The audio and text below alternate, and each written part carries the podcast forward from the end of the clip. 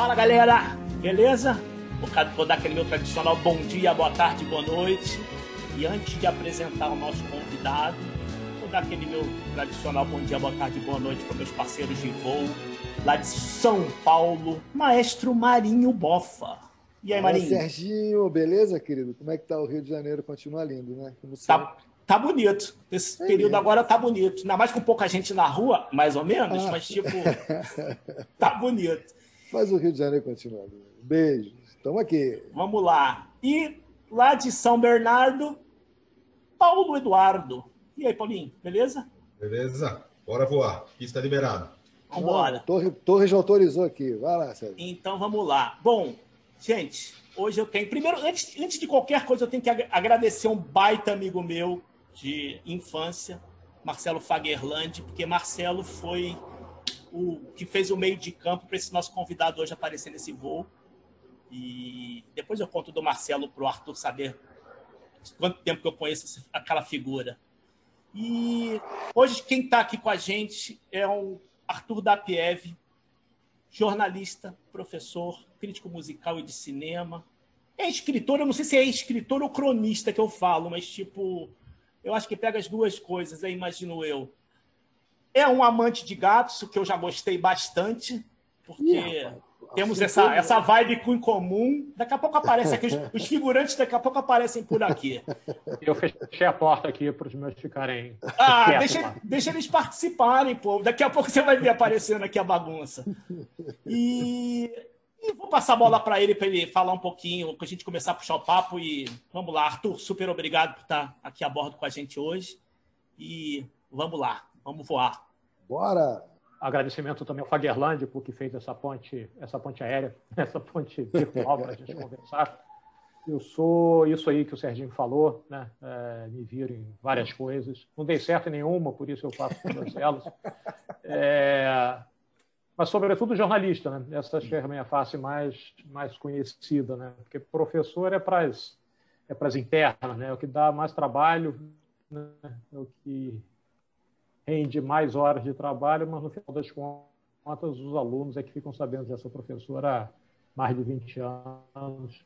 Eu quero, eu quero começar assim, né? Porque o, o Arthur vai entender o porquê da minha pergunta. Porque a gente não é jornalista, então tem como fazer entrevista, né? A gente quer trocar ideia, a gente quer bater papo. Eu queria que você me ajudasse numa coisa. Imagina que eu tivesse uma banda e que eu precisasse de um baterista. Quem seria melhor chamar para minha banda? Você ou John Bonham? Olha, se você me cortasse pela metade, se você cortasse o John Bonham pela metade, daria na mesma. Mas como o John Bonham tinha os dois braços e as duas pernas, eu acho que o John Bonham era melhor. É?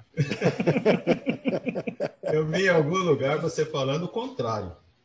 Não, não, eu falei, eu, eu me defini como John Bonham caso John Bonham não tivesse ah, uma perna tá. e um braço, né? Evidentemente, essa é uma autodefinição antiga. Hoje em dia é possível que alguém fique furibundo com essa ideia. Né? Mas é essa é a ideia, né? Como se o John Bonham tivesse metade da capacidade dele de tocar e eu talvez chegasse perto. É, talvez as pessoas nem saibam quem é, né? Ainda tem Acho isso, que né? tem isso também, né? Bom, então, o baterista, o baterista do Led Zeppelin. Né? Vou colocar a legenda. É, é, porque... é complicado.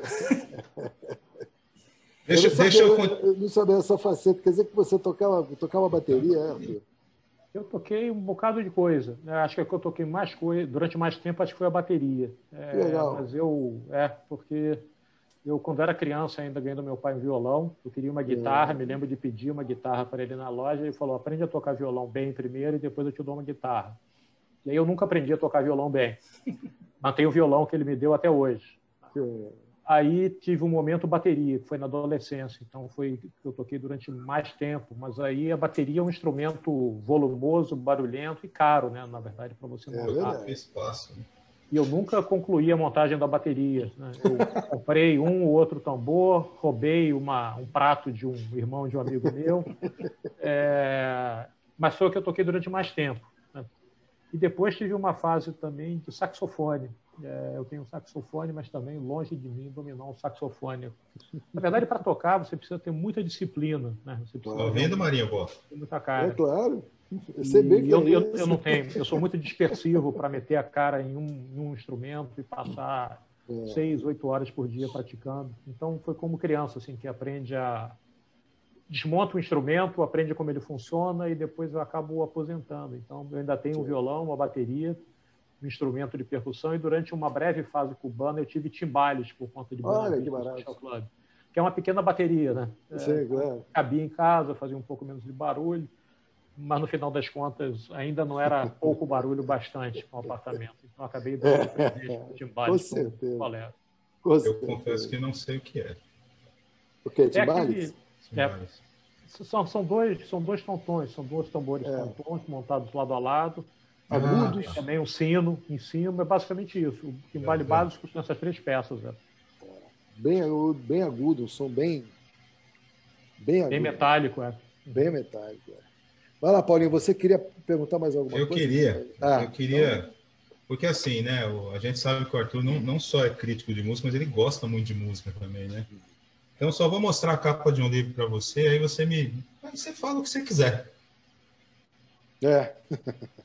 Foi a banda, a primeira banda que, que deu um nó na minha cabeça, assim, porque eu, eu aprendi, né, como muita gente da nossa geração, né, da minha geração, aprendi a, a, inglês, a falar inglês, entender inglês, muito por intermédio da música. Né? E a minha professora no colégio usava Beatles, hum. usava Help, usava aquelas musiquinhas infantis que todos nós aprendemos, mas eu me lembro especificamente de Help.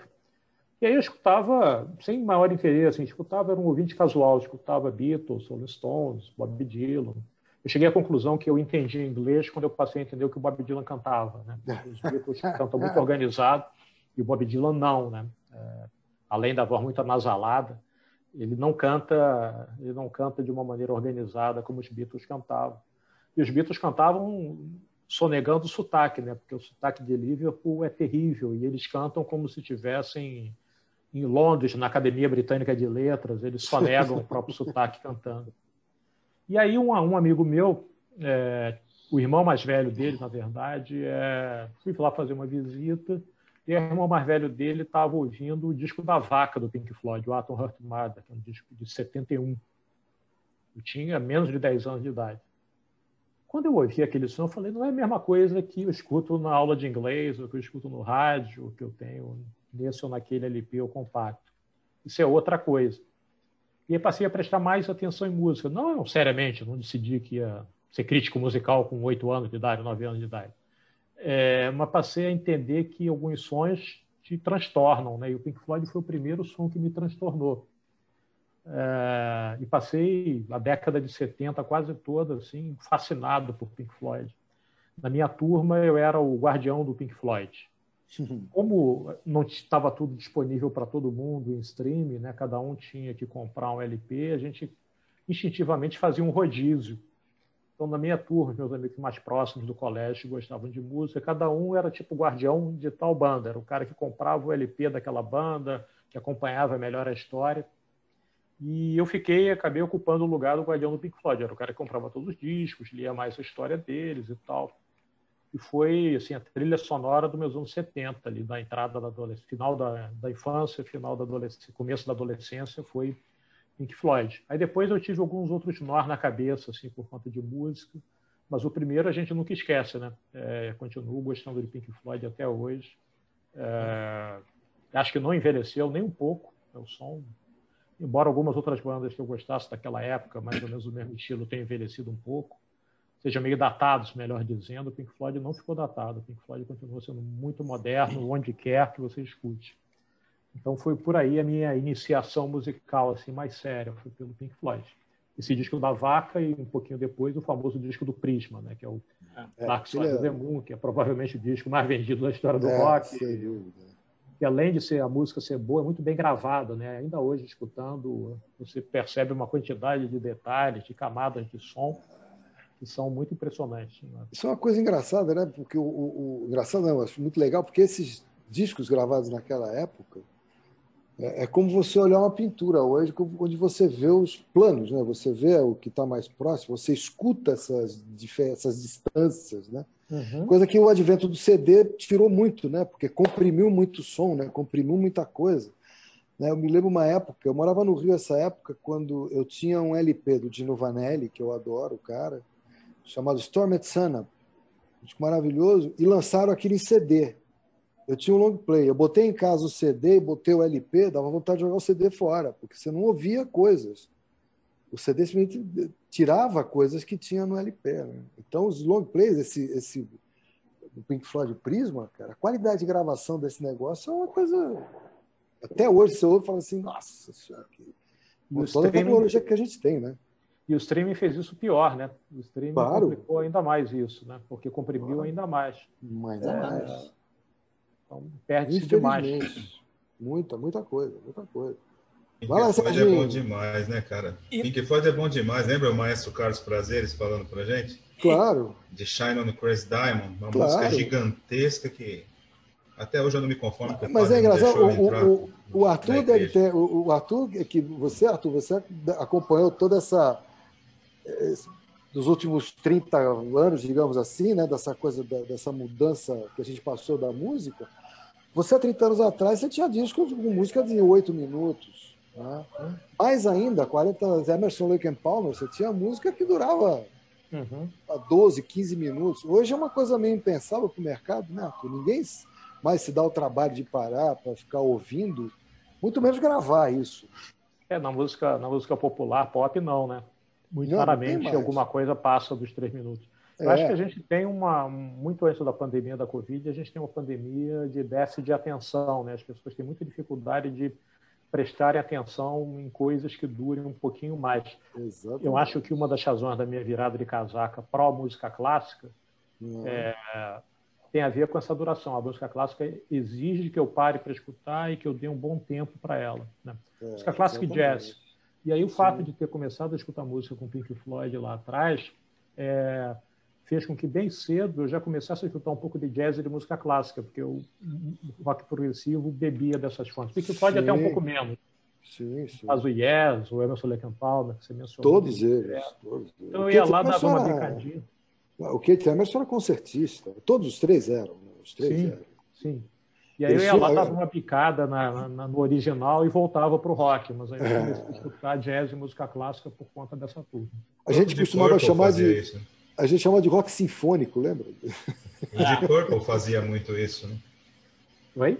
O Deep Purple fazia isso. Sim, sim, sim. Você tem faixas muito longas, né? É, é, e aí isso te forçava a escutar outros tipos de som. Então, sou muito grato a essa geração do hard rock e do rock progressivo, do rock sinfônico, é por conta dessa porta que ele abriu. Se eu tivesse entrado na música em algum outro momento, talvez eu não tivesse começado a escutar música clássica e jazz tão cedo. Né? Se eu tivesse entrado um pouquinho depois, foi o segundo momento que me deu um nó na cabeça, que foi na época do punk rock, eu teria ficado num campo mais estrito durante um bom tempo. Hum. O Pink Floyd, aí, quando veio, ele rompeu com tudo aquilo que eu acreditava.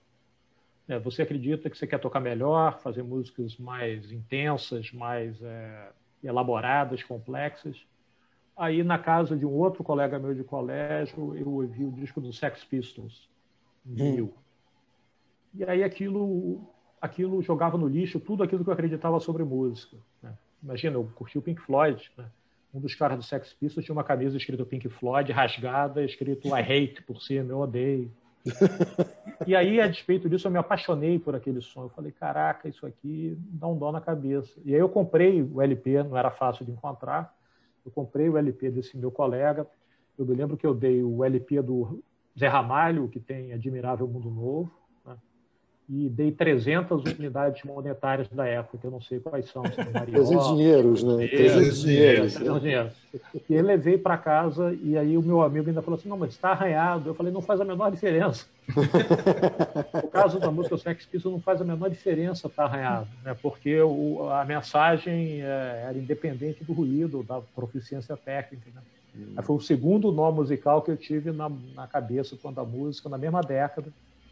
É, mas se eu tivesse começado a escutar música a sério por ali, eu teria demorado mais, se é que eu teria chegado no jazz, eu teria chegado na música clássica, porque aí as Sim. referências eram outras. Né? Claro, com certeza. E eu achei interessante que você comentou, né? Porque antes da, dessa pandemia, a gente vem vivendo uma pandemia outra, né? Uhum. E, e, e, e, e, ela, eu, eu entendo, não sei se você concorda comigo, mas ela vem, ela veio num crescendo, né? Porque não era assim, né? Ela veio se alastrando, literalmente, com uma pandemia que foi contaminando essa falta de interesse por ouvir outras coisas, né? Ficou aquela coisa muito restrita a segmentos muito definidos, né? Você, você que eu imagino a quantidade de material que você tem acesso, as coisas que você ouve, né? É por conta da, da, da sua profissão, do, do, como é que você enxergou isso? Como é que você tem enxergado esse processo nesse tempo todo, Arthur? Eu acho muito preocupante, Marinho, porque é um processo antigo, né, como você disse, mas que acelerou esse déficit de atenção. Então, me preocupa não só a compressão dos arquivos sonoros, né, o fato das pessoas não prestarem atenção, mas também a desimportância que o aparelho de som passou a ter. As pessoas escutam som no computador, né, claro, que pode ter até uma qualidade expandida, né, põe no Bluetooth no celular e joga não sei aonde, é, eu encho o saco dos meus alunos dizendo: olha, vocês, vocês, querem escutar música, vocês vão ter que gastar um dinheirinho num aparelho melhor, uma placa de som legal no é, mínimo. Claro. Porque senão você não vai ter acesso àquilo que o artista quis te oferecer. Né? É, eu vejo isso, então eu digo: olha, escute isso, escute no melhor equipamento possível. Né? Então, às vezes eu até faço isso, eu escolho na casa, se estão todos os cômodos liberados, eu escolho o equipamento de som que mais casa com que mais escutar, né? Claro. Ou com o meu nível de atenção naquela hora. Porque eu já vi, é, já me contaram também, garotada com celular, aí a garotada está com celular, aí está vendo as músicas. Nossa, eu adoro essa música aqui. Aí pula para a próxima. 10 segundos, aí pula para a próxima. Aí pula para a próxima. E aí, quem me contou essa história primeiro foi o filho de um amigo cujo pai é músico. Ele falou: Meu pai está ferrado. Todos aqueles discos que meu pai grava, as pessoas não vão ouvir e vão adorar ouvindo 10 segundos de cada faixa. Né? Que loucura. É, e aí estão perdendo. E aí, como resultado disso, quer dizer, como resultado não, mas como tentativa de combater quixotescamente isso, é, agora com a pandemia, quando a PUC aqui do Rio é, passou a dar aula toda a distância, sou professor lá no Departamento de Comunicação, me pediram para bolar uma outra eletiva. Né? Uh, além, eu dou uma eletiva de jornalismo cultural, e aí me pediram para dar uma outra eletiva. E aí eu pensei numa disciplina voltada para o Zoom. Assim, já que vai ser à distância, então eu vou aproveitar que eu posso trocar de tela e acessar o Spotify uhum. e colocar a garotada para escutar algumas músicas. E aí tem um título pomposo de oficina de apreciação musical. Mas o que eu faço é o seguinte: eu escolho, separei em cinco módulos, assim, grosso modo por estilos, né, por gêneros grandes. Uhum. Escolhi quatro, quatro músicas, quatro exemplares dentro de cada um desses módulos. E aí fiz um playlist fechado no Spotify, falei, escutem lá e a gente vai conversar sobre isso. E aí a gente conversa sobre o que cada um está escutando na música. Né? É... é fantástico forço eles a darem uma escutada e aí relaciono tanto a parte estética, quanto a parte biográfica, quanto a parte histórica ainda. Uhum. E aí é curioso que às vezes eles até conhecem uma música, mas eles nunca pararam para prestar atenção na letra. Aí eles acham que a música é sobre uma cançãozinha de amor e na verdade é uma música sobre abuso infantil, sobre violência contra a criança. que loucura! Cara. E aí eles ficam, caramba, eu nunca percebi. Eu falei, pois é, tem que prestar atenção na música para você é. entender o que, que a autora quis fazer com aquilo. Então tem sido assim um tem sido um alívio, é, um alívio não, mas tem sido um lenitivo é, dar uma aula como essa, porque aí você eu tenho a impressão que eu salvo algumas almas que querem ser salvas. É. E quem se matricula ali, quem se matricula ali já está afim de ouvir música, não vai entrar claro. ali. Porque, é, e aí eu e aí eu tento estimular isso neles. Olha só, escuta isso aqui. E aí fico quase como um disque jockey. A música do dia é essa, mas escuta esse outro troço aqui. Como é, é. que isso se relaciona? E aí é. acaba virando uma conversa sobre música, um pouco como a gente está tendo aqui. Muito legal, muito Acho legal. uma garotada que não tem esse hábito de conversar sobre música. Gosta de música, mas as informações às vezes são meio díspares ou não encontram na geração deles mesmos uma, uma um diálogo, né? uma coisa para conversar. Alguém para conversar. É quase que uma formação de público, né? Você está formando literalmente o pessoal para que eles Isso consigam entender para ouvirem outras coisas, começarem a prestar atenção em outras coisas que eles não, estão, não têm o hábito de prestar atenção. Isso. Eu começo Isso, com rock e termino com a música clássica. Assim, vou Isso, fantástico. Elementos Isso é fantástico. de um e de outro, fantástico. tentando cativá-los. Tanto que o Arthur tem um livro do rock é o clássico, né? É isso. Eu usei a organização desse livro, Sérgio, para espelhar, porque são cinco partes, né? Que é rock, pop, músicas populares, música instrumental, que é jazz, basicamente, e música uhum. clássica. E aí dividia o curso assim, é, na verdade, expandia um pouco mais ainda a palheta dentro dos exemplos que eu busco no curso, mas com essa ideia de, pô, a gente tem que escutar de tudo, até para saber se gosta ou se não gosta de alguma coisa. É, e se eu conseguir salvar algumas almas, sobretudo para a música clássica e para o jazz, eu fico Nossa. Muito feliz. Serei eternamente grato a você. Ô, Arthur, já aconteceu lá no, no curso de chegar algum. Eu acredito que a, que a grande maioria deve ter mais ou menos uma idade mais, mais baixa que a nossa, mas já chegou alguém lá que conhecia, por exemplo, Nick Drake? Uh, não, eu acho que não. Eu acho que Nick Drake, acho que nunca apareceu, não no curso, mas eu já conheci alunos da PUC que conheciam o Nick Drake. E conheci o Nick Drake, a gente conversou sobre isso, nós até ficamos amigos por conta do Nick Drake.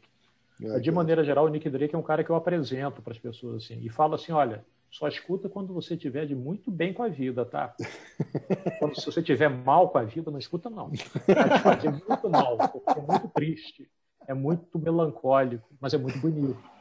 Então, e é engraçado, né, que é, é muito pouco conhecido mesmo aqui. Né? Muito pouco, muito pouco. E ele morreu muito ele, jovem e também. E o que ele se tornou conhecido é ele explodiu no mundo numa propaganda de um Fiat nos Estados Unidos, um carro, acho que foi um Fiat. E aí tocava no, no, no, anúncio da televisão e as pessoas foram procurar e descobriram que ele tinha morrido há 17 anos atrás. Ele morreu muito jovem. É, e aí o cara virou um cult. Né? Aqui no Brasil, a primeira pessoa que eu vi falar sobre ele foi o Renato Russo. Hum. Renato Russo foi quem apresentou o Nick Drake para toda uma geração, porque ele gravou o Nick Drake em inglês naquele primeiro disco solo dele, né, o Stonewall Celebration Concert. E aí, a partir daí, algumas pessoas foram buscar quem era aquele sujeito. Eu sou fascinado por Nick Drake, Paulo. Sou fascinado, porque acho a música de uma riqueza incrível e a história da vida também é muito louca, né? O sujeito seria um dos mais ricos da Grã-Bretanha hoje em dia, se ele tivesse vivo. É, tinha tudo para dar certo, deu tudo errado enquanto ele estava vivo. Isso é muito. Era bonito, morreu cedo, louco. né? ele era bonito, rico, alto, tocava violão como. Tinha 1,91m, Arthur. Não sei é, se você sabia disso. Sim, sim. E aí você não tem nem imagem em movimento dele, você tem um, grupo de umas seis ou sete fotos feitas assim para para a capa de um disco e não tem registro de, da passagem do sujeito pela Terra, exceto os discos. Então, eu acho ele uma história incrível. Né? E ele seria um dos caras mais ricos da Inglaterra, porque a família era muito rica. Aí sobra a irmã, que é a atriz, que administra o espólio do sujeito, as obras. Eu acho muito interessante. Alguns anos atrás, eu convenci uma amiga minha, chamada Chris Brown, que é cantora. Uhum. Ela fez parte de uma banda chamada Sex Beatles, nos anos 90 é, é cantora solo, hoje em dia mora em Maceió, é, é gaúcha, mas mora em Maceió.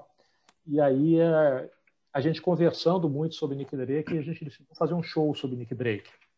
E eu fiz o roteiro do show. Ela, ela, ela reuniu um grupo de três músicos, um deles o Billy Brandão, que toca guitarra com Frejá. Uhum. É, um violoncelista, um tecladista, e fizemos um, um show de câmara no Sesc, aqui, num dos Sescs aqui do Rio, que são muito menos visitados que os de São Paulo. E aí juntamos a música, né? juntamos algumas músicas, ela acrescentou algumas outras coisas, dela, do Renato Russo, de quem ela era amiga. E aí foi um, na hora de organizar o show, foi um problemaço, porque o Billy é completamente neurótico com música. E aí a gente descobriu que é, cada afinação de música do Nick Drake é diferente. Cada, cada música, o violão é afinado. Ele, ele usa uma afinação diferente no violão, cara? Que imagina, isso, imagina isso num show, Marinho. Pois é. Pois é, pô. Você tem que ter pelo menos dois violões e um hold para o cara terminou a música, entrega pro cara, pega o outro, né? Dizem, dizem as más línguas que ele virava de costa pro público e mudava a afinação, cara. É, ele mas... mudava. Era claro. ele que mudava. Ele detestava se apresentar em público, imagina na década de 60. E aí o Billy ficou louco, porque algumas afinações eu descobri pesquisando, outras ele tirou no ouvido. Caraca! Cada música tem que trocar o diabo da afinação do violão. Então o cara tocava muito bem violão, fazia poesia que parecia poesia romântica ou então elisabetana, né? Uhum. estudou em Cambridge, era riquíssimo, tudo para dar certo, deu tudo errado. Ele gravou três LPs que ninguém ouviu enquanto ele estava preso. Ele se mata com 27, 26 anos de idade. Ele não, aguenta anos. chegar, ele não aguenta chegar aos 27, né? Ele Senão seria mais um, né? É mais, um, é, mais um dos que 27, loucura. né? Que loucura.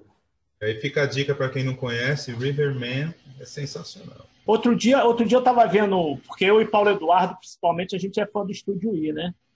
E aí a gente você, tá, você botou uma matéria do negro, Negrorada. É, Negrorada. Aí eu, é, aí eu essa, pronúncia, essa sua pronúncia não está boa, Sérgio. É, deixa, deixa vos, com vos saber, é. vos não sabes o que é. Mas eu, eu, eu só estou cutucando esse assunto porque Marinho Bofa, Marinho Bofa tocou com ele, né? Então eu estou cutucando o assunto para isso. E o não, Dom Beto Rada... falou para nós dele também, contou é, histórias que eram vizinhos. É que, é que o, o Rubem Rada é um cara assim. É, é, é eu morei, como vocês sabem, eu morei no Chile muito tempo. Né? Eu fui diretor musical de um cara no Chile chamado João Vasconcelos. É, tive lá agora em 2019 que a gente fez um tremendo concerto lá, comemorando 20 anos, um disco que nós gravamos lá que foi um baita de um sucesso. E nós fomos a Uruguai em, 90, em 2000, nós fomos fazer um concerto em Montevideo e eu não conhecia o Negro Rada. Eu conhecia o Hugo Fatoruso, que eu conheci o Hugo no Rio de Janeiro. Né? A gente convivia muito tal, não sei o quê. É, mas o Negro Rada não conhecia. Então a gente chega em Montevideo e os caras me apresentam o Rubem Rada. E o Rubem Rada, cara, ele tem a capacidade de escrever arranjos vocais simplesmente divinos, só que ele não lê uma nota. Ele não lê uma nota. Ele junta assim quatro, cinco pessoas, mulheres, homens, o que seja, e ele vai cantando as linhas melódicas para cada um deles. Quando junta aquele negócio, você cai duro. Você fala, que porra é essa? É? Você estuda a vida inteira. Tudo bem, o cara faz com conhecimento, lógico. É que ele não, ele não, desenvolveu a técnica de escrever aquilo, mas. Porque você vai escrever e ler música só é uma técnica. Você aprende a ler e escrever, é uma simbologia. Mas o cara não, ele tem tudo já resolvido na cabeça dele. E é um, é um, é um doce de pessoa, é uma pessoa de uma generosidade. Eu acho que não podia ser diferente para fazer a música que ele faz. Né? E o Negro Rada, bom, Arthur conhece, o cara é fenomenal, cara. O cara é uma delícia de pessoa, né, Arthur? É, eu, eu tenho um amigo de, de infância, é, uruguaio. Né? Hum. É, os pais se exilaram, como tantos, o pai dele é engenheiro nuclear, então ele chegava a morar em Viena por causa da agência de energia Sim. nuclear. E eles se estabeleceram no Rio, e aí o Daniel é meu amigo há muito tempo. Na fase em que o Daniel era o cara que era o, era o guardião do Rolling, dos Rolling Stones na época. e aí o Daniel é economista e baixista. Baixista semi-profissional, ele já tocou, ele já tocou baixo com o Sidney Magal, mas ele trabalha no IBGE, esse tipo de coisa. Né? E aí o Daniel já tinha me apresentado a vários caras, é, vários uruguaios. Ele vai de vez em quando lá encontrar a família, que ficou. É, o fator russo ele já tinha me apresentado. E aí ele já tinha me mostrado o, o Negrorada, né? o uhum. Ruben Rada. E eu já conhecia é, e achava incrível. Na verdade, eu acho que uma das grandes burrices auditivas, uma das grandes burrices do Brasil é não prestar atenção no resto da música latino-americana. Isso Puta, falamos isso outro dia. Com Dom Beto. Isso eu acho com Dom Beto. tão tacanha, né? Porque a gente escuta qualquer porcaria cantada em inglês. Ué, Aí, cantou, matou a pau. Em espanhol, você já, já torce o nariz e você tem uma quantidade de músicos notáveis na América Latina, né? ou na Espanha. Né? Sim. É... E aí eu conheci. Aquele... Desculpa. Não, não, não. É aquele papo que o Brasil é o único país da América, da América do Sul que não fala espanhol. É. E, aí, e, e, e eu não sei por que o desinteresse pelo que tem em volta. Né? É, passou, você... a associar, passou, a associar, os castelhanos à música cafona. Acho que é uma é. série de coisas. Né? Eu acho que tem o fato assim da música americana ter entrado muito pesadamente aqui a partir da década de 50. Sim. Eu acho que eu acho que é, na década de 50 também a bossa nova, isso é hipótese total, mas acho hum. que os fatos de alguma forma dão respaldo a ela. Eu acho que a bossa nova fez a emoção ficar tão estilizada, tão perfeitamente estilizada na música brasileira, hum. que tudo aquilo que não cabe na bossa nova, tudo aquilo que é, parece excessivo, emocional demais, ficou meio como brega. Então, essa dupla coisa acabou jogando para fora da pista esses músicos incríveis que cantam com. Né, você viu um cara chamado Arjona, que é um cara da. Sim, Arjona, claro. O cara canta com as tripas, né? Boa. E ninguém. As pessoas acham que isso é música romântica, música brega, nada a ver. Nada a ver. Você pega. É, é, é, é uma coisa interessante, né? Isso que a gente está falando, porque você pega a América do Sul, em geral a maioria dos compositores eles têm uma ligação muito forte com as raízes deles. Né? Com, com, os compositores chilenos são muito ligados às raízes chilenas, os argentinos, todos, os peruanos, todo mundo. Né? O Brasil não. Mas até os Beatles, né, que você falou naquele momento, eu fui entender melhor a música dos Beatles quando eu comecei a escutar alguma coisa do folclore inglês. Né? Aí que eu fui entender aqueles caminhos harmônicos, por que, que o cara faz aquele tipo de, de passagem. Eu falei, pô, peraí. Aí a minha irmã me apresentou uma cantora que eu não vou me lembrar o nome dela agora, me perdoe. Que eu escutei aquilo, eu, naquele dia que eu escutei aquilo, eu falei, cara, acabei de entender os Beatles. tá entendendo? Mas o, o fato é esse, é que eles têm uma ligação forte com as raízes.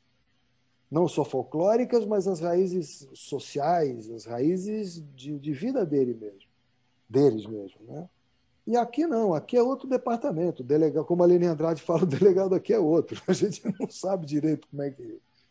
Né, porque esse... na, na, na, verdade, talvez complique, sem querer, o fato de que são muitas raízes. Né? O tamanho do Brasil Sim. faz com que Sim. a raiz do Pará seja diferente da de Pernambuco. Claro, Hoje, claro. ainda no jornal, tem uma, tem uma notícia de um projeto tocado é, conjuntamente pelo Lenine hum. e por uhum. outro músico uruguaio, o Jorge Drexler que é. entre o, entre o Fato Russo. É, o Drex eu conheci porque uma fã do Paulinho Mosca gravou um CDR para ele, dizendo assim: Olha só que coisa incrível. E aí o Paulinho ficou louco pelo, pelo Drex e começou a copiar aquele CDR, distribuir. E aí ele patrocinou, ele trouxe o Drexler pela primeira vez ao Brasil. E aí ele juntou na casa da irmã do Mosca. E aí depois virou, fez música para o filme do Valtinho, ganhou o Oscar com isso, tudo, é um sujeito muito muito cordato também. Eu achei engraçado na época, porque ele era uma outra versão do meu amigo Daniel de infância. Hum. Pai, judeu, imigrado, né? ele médico, Drexler, o Daniel, o Daniel economista. Né? É, e aí é um vazio. E aí, por conta de uma circunstância da vida, é que esse álbum é o primeiro editado no Brasil do Rubem Rada, porque o companheiro do Ronaldo Bastos, o Léo Pereira, é uruguaio. É. Olha só. Tá e aí produziu, falou, cara, você precisa. E aí fez o Ronaldo Bastos escrever, escrever letras para o Rubem Rada.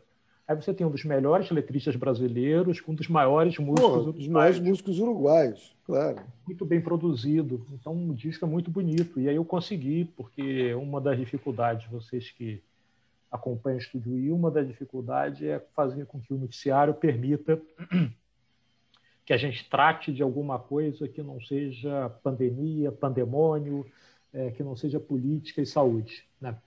É, é, perfeitamente compreensível, como jornalista, eu entendo perfeitamente isso, o que é ao vivo, o que está acontecendo, tem prioridade, mas aí cultura fica sempre ali, vai entrar se não se acontecer der. nenhuma desgraça. É. E acontece com muita frequência. Eu estava no programa, não sou perfeito não, mas só por acaso, eu estava no programa quando Notre Dame começa a pegar fogo. Caraca! Quando, quando Brumadinho estoura, quando quando é, um ônibus caiu de uma de um viaduto lá em cima, ele cabeça para baixo, e aí isso aí expulsa tudo que você tinha planejado, o jornal vira totalmente de cabeça para baixo, claro. jornal. E aí às vezes tem pautas muito legais de cultura, já editadas, prontinhas para entrar, e acabam não entrando. E nem todas sobrevivem para dali a dois dias, para a semana seguinte. Às vezes é uma coisa que está acontecendo ali. E aí, naquela, nesse dia que vocês viram, eu tive o programa, teve a sorte, eu também, de conseguir falar ali rapidinho, mas encerrar o programa com o Rubem Rada, que foi uma, foi uma vitória, assim, exatamente por ser um músico pouco conhecido no Brasil. Se tivesse sido falar de alguém mais conhecido no Brasil, eu não teria me sentido tão bem. Mas sendo Urada, eu falei, pô, isso aqui já atinge um, grupo, um público muito maior do que jamais terá ouvido falar no Rubem Rada. Parte só vai escutar o Rubem Rada, mas é uma parte que escutar já é um bocado de gente. Né? Isso é legal. Me mata uma curiosidade minha, por favor, tu, porque você com certeza você trabalhou no Jornal do Brasil, né? É, quando eu morava no Rio na década de 80, 90, é, é, a gente tinha essa coisa do Jornal do Brasil, do Jornal o Globo, uhum. né? e havia assim uma, uma competição, no bom sentido, explícita, entre o pessoal dos críticos de música, de cinema, tal, para ver quem postava a matéria. Tanto que tinham duas casas, as duas casas mais famosas do Rio na época de música, eram o Jazzmania e o Mistura Fina, né? E, e, assim, o Mistura Fina era apoiado pelo Globo, o, Jazzmania pelo JB, né? Tinha um, uma uhum. coisa assim, muito extremamente saudável, uhum. né? Porque é, é, instigava o leitor, inclusive, eu estou falando isso por conta do, do, leitor, né? Que tinha uma condição melhor de informação, que também isso se acabou, né? É, é, raro você abrir um jornal hoje, você ter meia página falando de um determinado trabalho musical ou cinematográfico ou, que, ou literário, o cara lançou um livro ou está lançando um disco, tá? e aquilo era frequente. Né? né? O Rafael, que escrevia no JB, se não me falha a memória. Né? E depois no Globo também. Depois no Globo também, sim. É, você, você pegou isso, né, Arthur? Você, hum. você passou por, por, por esse momento. Como é que você vê essa transformação para porque isso não é de agora, como a gente comentou, né? isso já vem acontecendo de, de, uhum. de tempos. É, é, essa falta de oportunidade que, que a, a, cultura, de um modo geral, tem nos meios de comunicação. Marinho, eu acho que nos meios de comunicação impresso, graças a uma peculiaridade brasileira, eu acho que esse espaço existe, diminuiu, mas existe, porque você tem um caderno de cultura. Né? Sim, não, claro. Ele é, diminuiu o bastante. O que aconteceu foi a diminuição do número de jornais. Eles foram se acabando. Então, essa competição, essa coisa saudável que tinha entre o Globo e o JB, é, isso desapareceu, porque o JB hoje em dia é um jornal na internet. Claro. O Dia, que é um jornal em papel, nunca falou exatamente para o mesmo público do Globo, então não tem essa. Hum. É, o jornalismo na internet é uma coisa mal resolvida, porque muita gente consome a notícia, mas consome via rede social. Então, isso é um pirateamento do trabalho jornalístico. Exatamente. Países que estão mais à frente que a gente, como a Europa, é, o Google tem que pagar uma grana para os jornais tradicionais, porque, afinal de contas, ele é só uma, um blog ali que compila as informações publicadas é. pelos jornais franceses, por exemplo. Então, tem esse aspecto. E aí, com o tempo, é, na cidade do Rio de Janeiro, é, o Globo passou a, passou a reinar soberano. Hum. E não ter concorrência é sempre muito ruim.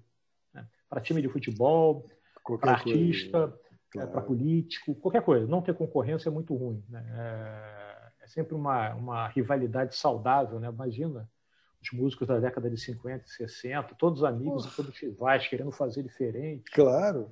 É, então, não ter você ser o dono, o rainha, o rei da carne seca, eu acho sempre muito ruim. E aí o Globo, sem querer, né, é, acabou ficando nesse papel porque o JB, por problemas internos do JB, deixou de ter a relevância. Tanto que o Globo hoje em dia disputa com a Folha de São Paulo, né? qual é o jornal mais lido é. do país, etc. Cada um apresenta seus números ali. É, sendo que você tem o Estadão, que é um jornal muito respeitável também do ponto de vista Sim. de cobertura cultural. Mas o fato é que a imprensa em papel deixou de ter a importância que tinha lá na década de 80. E o público do digital é um público diferente. Ele tem o mesmo déficit de atenção que a gente falava ainda há pouco. Né? o cara lê a manchete, ele só lê ele quer, o. Ele quer um peixe menor, ele quer um peixe menor sobre uma coisa que acabou de acontecer. Então, isso acaba é, sendo uma guerra de guerrilhas ali. Perdão. Uma guerra de guerrilhas ali por quem é edita os cadernos, né? Você tem que Sim. fazer uma barganha. Te ofereço isso aqui, que é o que você quer, agora lê isso aqui também, que vai te fazer bem. e naquele tempo não tinha essa concorrência, né? Eles, jornais, o meio jornal reinava soberano. E isso é, isso desapareceu. É, Que é uma pena, uma pena. Uma eu acho uma pena também, mas acho que não tem jeito, não tem volta. O que a gente pode fazer é tentar fazer essas pequenas subversões, né? tentar encontrar canais, canais no, no YouTube para conversar sobre cultura, blogs, claro. é, claro. playlists, etc. A gente vai adaptando para salvar algumas almas, sobretudo para a causa da música, mas não só, né? do cinema também, da literatura. Sim, sim, todas, todas. Todas, todas. É cinema, a gente, é, cinema a gente trouxe aqui já a Paula Barreto, a gente trouxe o Marcelo Galvão, que é um diretor também de cena, a gente trouxe Flávio o Mar... Orlando. Flávio Orlando, que é roteirista, a gente trouxe o Marcos Flaxman agora, recentemente. É, o Flaxman teve. O Renato Estrela é, Nonato, diretor de fotografia. Quer dizer, porque eu também eu sou do meio de cinema, né? Eu fiz efeito para cinema há muitos anos, né? Uhum. Então eu sei bem como é que é esse mundo do cinema e, e, e, e é gozado ouvir vocês falando sobre essa coisa da qualidade da música, do achatamento da qualidade, né? Tipo, essa coisa da compressão, você piorar a qualidade do som. E foi exatamente o que aconteceu no vídeo, né? A coisa da película lá atrás, quando ela começou a ir para o digital, era a primeira reclamação, aquela coisa do, do, da perda de qualidade da imagem. E cada dia mais as pessoas estão se adaptando a ver o pior de qualidade de imagem possível. Tá, as pessoas não ligam mais oh, para mais nada. É uma coisa assim muito louca, porque eu, eu, eu acho que eu me sinto como se estivesse voltando para rádio, o rádio AM, né? Tipo, porque as pessoas, o áudio pode ser um rádio AM que para elas estão tão nem aí, ouve aquele radinho só e pronto. Então, e tem e tem um paradoxo, né, Sérgio, que é assim, você consegue ter uma imagem de qualidade técnica de registro inacreditável. Você nunca vai usufruir de 5K. Né? Ter 5 ou 6K, para vista humana, não faz diferença. Né? É, é, é, muito sutil. E, no entanto, as plataformas, as pessoas, é, embora algumas coloquem, conectem seus computadores nas TVs 5K, boa parte se conforme em assistir nessa telinha que a gente está falando aqui agora, né? nos canais de streaming. Então, você pode ter uma coisa com uma qualidade de imagem incrível, mas você está aceitando ver por menos. Né? Pois é. E uma coisa que mudou é, é, parecido com isso que a gente falava há pouco da música, né? É, a experiência do cinema é muito diferente. É, é, assim, você meter a cara no filme e passar duas horas, duas horas e meia, às vezes um pouco menos, dentro da sala, no escuro, prestando atenção só naquilo, é uma experiência anacrônica hoje em dia. Mesmo antes da pandemia, era uma experiência anacrônica, porque as pessoas ficam olhando a tela do celular o tempo todo e fazendo barulho com a pipoca eu, eu fui desistindo de ir à sala de cinema muito em função disso, porque tirando alguns cinemas em algumas sessões, o público se comportava muito mal da minha maneira, do meu ponto de vista. Uhum. E aí eu queria entrar naquele barato, eu não queria que alguém me puxasse para a realidade. Então a experiência de assistir cinema mudou muito também. Exatamente. Tem gente que consegue assistir série eh, no celular, no metrô, pendurado lá, vendo uma sériezinha no celular incrível, assim, do ponto de vista cognitivo, essa capacidade. Agora é outra experiência, não é a experiência do cinema no qual a gente, na qual a gente se apaixonou pelo cinema, né? É, você não, é... Você não tem a imersão, né? Isso. A gente já falou muito a disso aqui em show, cinema. né, Sérgio? Em show, né? Você vai no show, as pessoas, ao invés de assistirem o show, estão filmando o show, né? É, é não, não, mas é e engraçado. Depois vai, né? E depois vai assistir o que filmou. é, mas, mas, é engraçado, né? O, o exemplo, Canecão, no Rio, né? uma das maiores casas de, de shows do, do, do, Brasil disparado, né? talvez a melhor casa de show disparado no, no Brasil. Você assistia um show, você tinha um garçom que servia você, você, tinha sua bebida na mesa, você tinha lá um negócio para beliscar, você tomava seu uísque, sua cerveja e tal.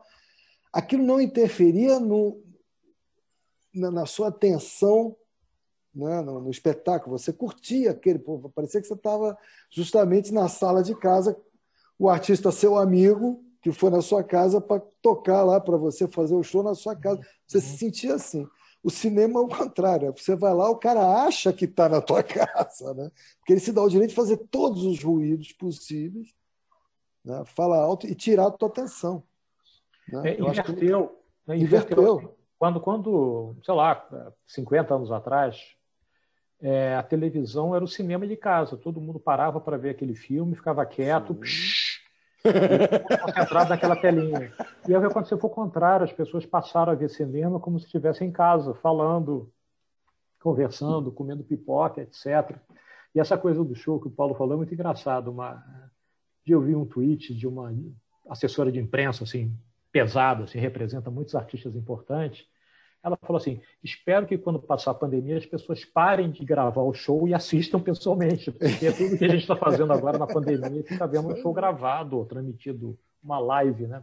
É muito... Isso é muito estranho, né? A pessoa terceiriza a experiência de estar no show para filmar e tudo. Eu não consigo, nunca consegui entender, né? Além de atrapalhar a vista de quem está atrás, né? eu nunca consegui entender essa mediação tecnológica. São outros tempos, né? Mas é não é lamentar só pelos serem os antigos, mas eu acho que se perde algo do prazer da experiência estética com as novas práticas, né? Não, não consigo, não consigo embarcar nisso. A única que não tem jeito, você entra de cara nela, que não tem, é literatura. Literatura não tem. É. A única dúvida é se vai ler em papel ou se vai ler no, no dispositivo eletrônico. Se vai ouvir, ou se vai ouvir, né? Porque hoje se você ouve um livro. Aqui no Brasil isso nunca deu muito certo, é curioso, né? Porque com tanta uma quantidade tão grande de gente que não tem o hábito de leitura, o audiolivro nunca nunca pegou como pegou nos Estados Unidos ou na Inglaterra, por exemplo. Eu já trabalhei em editora também. E nunca deu certo. Assim. Trabalhei brevemente, nunca deu certo. Sempre foi um mercado muito residual. O Arthur, Você uma, tem uma aplicativos ah, gratuitos. Não, não só para dizer que hoje tem aplicativos gratuitos muito bons que dá para você ouvir. Mas é, é, o que o Arthur falou, né? Não sei, a galera não comprou muito a ideia, não. Se tiver, mais, se tiver mais de uma laudo do livro, já era. Já era. Sabe Vou que ter não? que ler quantas páginas. Não, esse é um mistério. Sabe que não? É? Esse é um mistério do livro. É, é, quando eu peço livros para os meus alunos lerem, e já há algum tempo, mesmo antes da pandemia, eu peço livros que têm edição digital também, porque é mais barato, você não precisa ir até uma livraria. É, enfim, eu, eu, dou preferência a livros que têm edição eletrônica já há algum tempo. Agora, na pandemia, só isso. Né? Claro, não quero forçar ninguém a sair de casa ou ter que comprar é, pelo correio. E aí você, eu peço e eles se estapeiam por um exemplar em papel. Que gostado. Estapeiam por exemplar em papel. E leem. E leem. Não todo mundo, claro, tem sempre Sim. aquele pilantra que não, que não lê, enfim, lê, lê na diagonal e tal, mas leem. É engraçado esse apego ao livro papel, talvez tenha alguma coisa a ver com a nossa tradição religiosa, né, que tem a ver com o livro, né? Os, os muçulmanos nos chamam os povos do livro, né? Os, os cristãos, os judeus e os muçulmanos são os povos do livro, porque na base da religião estão três livros, né? Na verdade, no nosso caso, a gente pegou emprestado o livro dos judeus também, um deles, né? A Torá. É, e aí eles veem uma unificação nisso, é interessante, porque aí a gente tem um respeito pelo livro, mesmo a geração mais nova continua tendo, eles preferem ter em papel. Isso, para mim, é um, é um, fenômeno repetido semestre a semestre, e eu acho um barato. Assim. E eu não tenho nenhum problema com eleição eletrônica. Se eu preciso ler para trabalho, para prazer, nenhum problema. Eu só me programei para nunca comprar um livro eletrônico sem ter terminado de ler o livro eletrônico anterior, porque senão eu poço sem fundo. Né? É, vai, claro. Ocupa espaço, você vai gastando dinheiro é, mas não tem nenhum problema com o meio, não. Mas eles preferem ler em papel. É bem, é bem impressionante. É interessante. Isso, é eu tenho dificuldade. Eu prefiro em papel pela dificuldade de enxergar. Mas também não teria uhum. problema, não. Uhum. O que eu acho legal do papel é, é, que você pode interagir mais. Você pode rabiscar, você anota. Ah, mas né? você pode fazer. também, Marinho. Não, não tudo Hoje bem, eu sei, mas, mas, mas a coisa do, do eletrônico parece. Só não meio... tem o cheiro do livro. Não, mas então, mas assim, o livro você tateia, né? Você, você manuseia, você, né? Uhum. você vira, quer dizer, é outro, né? é outro prazer, é outra interação, então, né? É uma coisa tátil, assim como é. o vinil, né? Como o LP tem uma coisa pois tátil. é. é. Mesmo CD. O, o vinil tinha aquela coisa. Cara, eu lembro que os meus vinis, assim, de meses em meses, eu punha embaixo do chuveiro e lavava. Eu aprendi que você lavava. Lavava tirar gordura. Detergente, aquela, é, aquela partezinha amarelinha da esponja, levinha, assim, devagarzinho. Isso. Eu lavava, punha tipo nos corredores de prato Mas não podia molhar o meio, que era de papel, não tinha. Não, molhava o... tudo, não, molhava, molhava tudo. Sério? Molhava tudo, ele seca. É, depois... Esse é os problemas de ser, de ser novinho, tá vendo? É, tá vendo? É, é, porra, tá vendo? É jovem. Os jovens. Os caras não acreditam. Eu não Serginho, sabia, cara. Serginho é difícil, às vezes é complicado. Oh, fica aquele, aquele LP depois, da, LP depois daquela festinha que rolava, cheio de dedo, todo, todo engordurado, não tinha só lavando. Já, já ia estragar a agulha, já, já ia dar não sei o quê. A, as agulhas. Aquele de vinil, né? Dava risole de vinil, né? Ô, Arthur, me diga uma coisa. Eu sempre eu, eu comento bastante isso com, com alguns dos nossos convidados, porque eu sou uma pessoa muito otimista. E eu quero crer que, quando essa história passar, é, a gente possa voltar a ter concertos com orquestra ao vivo, que as pessoas possam voltar aos cinemas, né, que uh, os clubes de jazz possam reabrir, os clubes de música instrumental possam reabrir, para que as pessoas possam ir, para que os, nós, músicos, possamos voltar a, a, nos apresentar ao vivo e tudo isso. Como é que você está enxergando esse cenário? É, não sei se tão otimista quanto eu sou, porque eu acredito nessa volta. Eu acredito que as pessoas voltarão mais sedentas, ávidas, buscando isso, né? poder sair de casa para ir lá ver né? o show, o concerto, o cinema, o filme. Como é que você. Qual é a tua percepção desse, desse possível futuro? Eu sou um pessimista nato, né? Eu acho que o fato de fogo é uma, é, uma, é uma adequação a esse traço de personalidade, né? E ajudou a formar. Eu acho que vai voltar. Acho que isso vai voltar, claro. Que bom. Agora, eu acho que vai ter, vai demorar por duas razões. Eu acho que vai demorar porque a gente vai ter criado um novo hábito de não ir aos lugares. Né? É, basta pensar, quando a gente tem que sair de casa, o, o problema que é, e a gente não está só pensando em risco Sim. sanitário, não, a gente está com preguiça, não perdeu o hábito. Um né? Então, coisa, é. vai demorar a gente até exercitar esse, esse músculo do sair de casa de novo. Né? É, talvez as pessoas mais jovens saiam disso mais rápido, mas a gente vai demorar mais.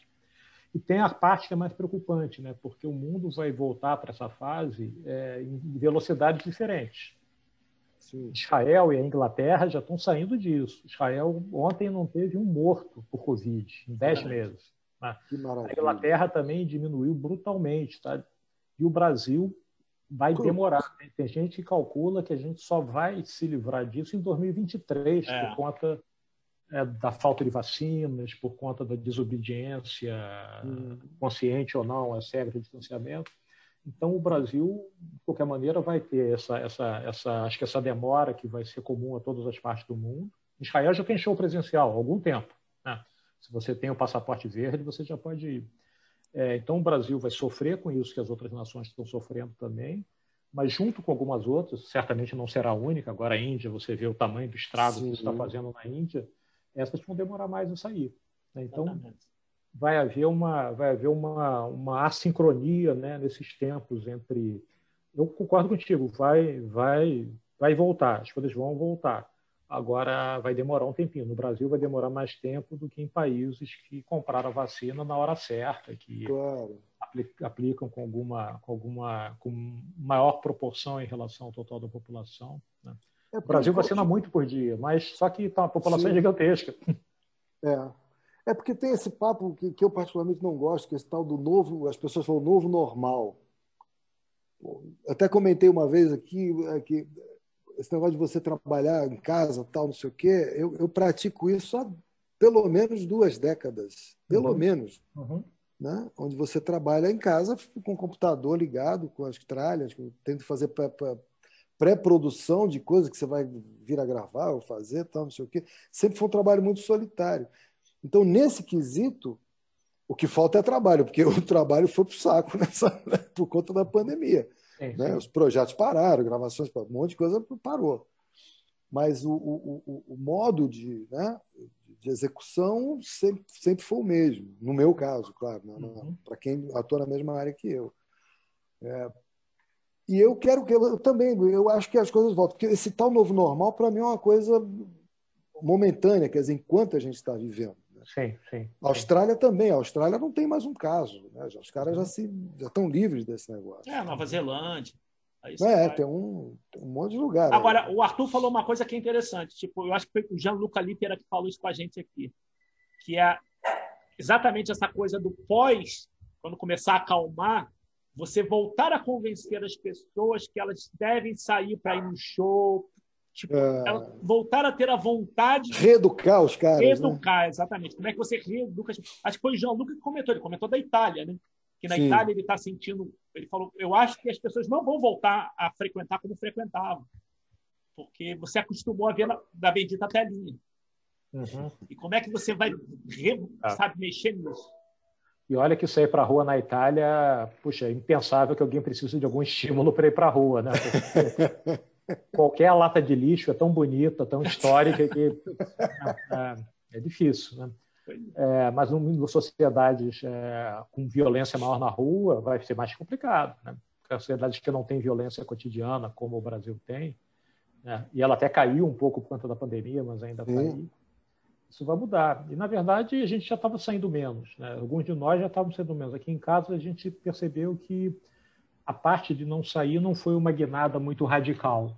A gente estava tendo cada vez menos paciência de ir aos lugares, não ir a show a concerto, mas assim reuniões sociais, porque as pessoas passaram a ter incapacidade de fazer aquilo que a gente está fazendo aqui, conversar. Exatamente. Conversar, e aí, quando entrava no assunto, exatamente aqueles que você deixam de fora, política e religião, aí virava um charivari. Você acabava. Pois é. Isso é uma coisa assustadora. Isso é uma coisa. Eu, eu, eu tipo, eu não consigo entender. Porque, tipo, eu não vejo problema nenhum cada um ter a sua. Né, o seu jeito de encarar, ver, analisar. Agora, vamos trocar ideia. Que, tipo, ninguém é dono de. É. Né? Você não troca mais é, conhecimento. O conhecimento está sendo. Quem que falou? Quem, quem que falou isso? Foi sensacional. Você está criando ilhas. Foi o Gianluca. Você está criando ilhas. É de, de, conhecimento que não. E, e até a gente até brincou, mas o Ponte Aéreo a gente está Que não se fazer... comunicam, né? O pior tá, é esse. É que, que, as ilhas não, não falam umas com as outras. É exatamente, é exatamente. E que a gente aqui no, no, no, no Ponte Aéreo a gente tenta fazer um arquipélago, pelo menos trazendo algumas. claro. As redes sociais pioraram isso também, né? Porque, pela hum. lógica dos, dos algoritmos dela, a gente coloca em contato com ideias iguais às suas.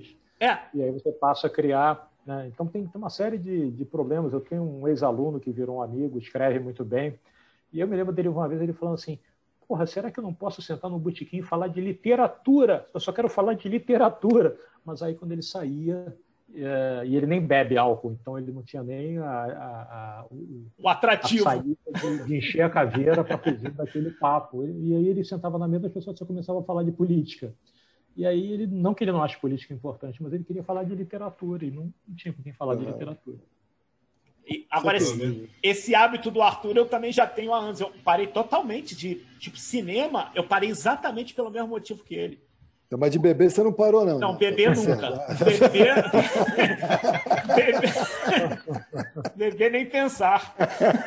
Cinema, cinema eu mantive. Tem um tipo de filme que eu vou na primeira sessão para ver eu adoro história e, e, as obras de arte associadas à guerra, à Segunda Guerra Mundial em particular. E aí isso no cinema rende coisas, experiências extraordinárias. Ver 1917 no cinema é uma é completamente diferente de ver na televisão, como já está passando. Né? Aqueles dois planos sequências que parecem um só, aquela câmera é. em cima dos personagens. Aquilo é sensacional. Aquilo, aquilo é incrível. Então, é. quando estreia uma coisa dessa, assim, eu vou. É o único tipo de filme que eu vou ver no cinema.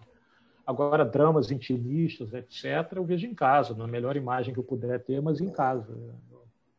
Parei de ir a festival, até porque os festivais foram definhando por falta de patrocínio e tudo, foi diminuindo muito.